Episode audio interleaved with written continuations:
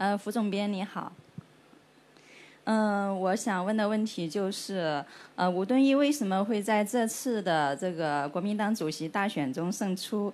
你认为他有能力凝聚国民党内部涣散的人心，并赢回下一届的执政吗？谢谢。这次吴敦义胜选呢，是大家都想到的，嗯，也是一种在台湾局势下的必然吧。嗯，咱们中国大陆上呢，大家都很喜欢洪秀柱，我也很喜欢他。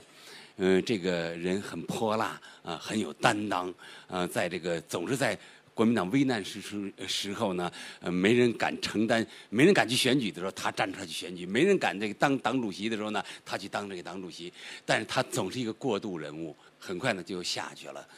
他的主张呢，呃，非常勇敢啊，提出了嗯，九二共识一中，九二共识是一中各表，他提出向一中同表。不是一中各表，就是说一个中国只有一个表述，而不是像现在大陆有大陆的关于什么是一个中国，台湾有台湾的表述，这是他第一个提出来的，在台湾。然后他还提出两岸应该推进统一进程，这都是非常勇敢的这个主张啊，在台湾，这在这个台湾的政治人物中这些年不可思议啊，但是他提出来了，这个人非常勇敢，所以呢，得到我们大陆的公众的广泛欢迎。我也非常敬佩这位女性，我认为中国的历史会记住她。但是，另外一方面要看到，现在台湾的这个这个主张非常正确的主张，但是在台湾这个畸形的这个社会里啊，她这个主张很难成为一个选举大旗。如果你要选举中举这个大旗呢，可能你得不到选票。这就是台湾它一个畸形的这样一个政治体，它的一个现实。所以呢，吴敦义呢，他这个时候呢，他他提出呢是。坚持九二共识，坚持马英九的当时的那个路线，这样呢，容易让国民党呢获得胜选。就他比洪秀柱，对我们大陆来说，很多人就觉得这个人要比大陆肯定，我们大陆更喜欢洪秀柱啊。我们的普通人都很喜欢洪秀柱。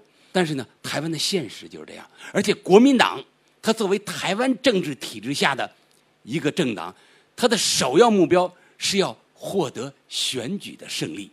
这对于他来说是头等重要的，这是他的生存之道。如果他回回都败选，时间长了，这个党就要消失了。他只有隔一段时间，他能够胜选一次，让全党有希望，他才能够，因为他胜选了以后，他会有利益啊，才能够凝聚一部分党员。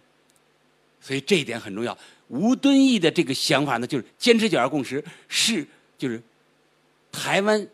目前一个选举的比较现实的策略，所以呢，他自然呢会战胜洪秀柱。嗯，他很容易就战胜了洪秀柱。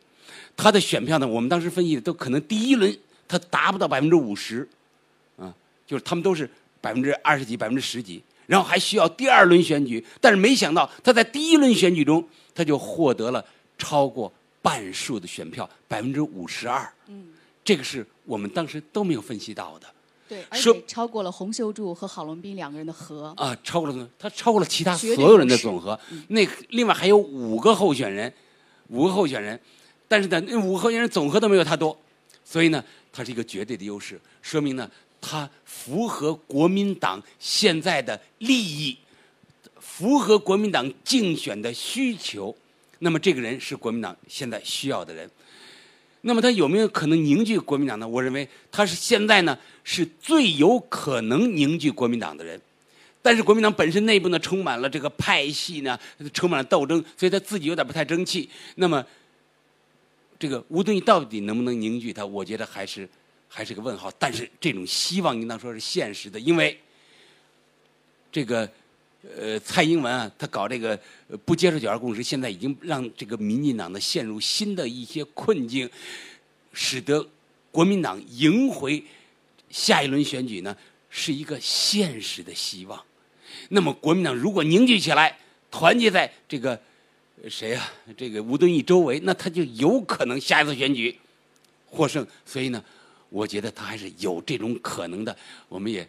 祝福他啊，能够把国民党凝聚起来，取得下次选举的胜利。另外，洪秀柱我们要看到一点，虽然他败选了，但是他得到了百分之十九的选票啊，这是什么意思啊？就是说，有很多很多台湾的人，他们希望两岸统一，啊，他们希望一中同表。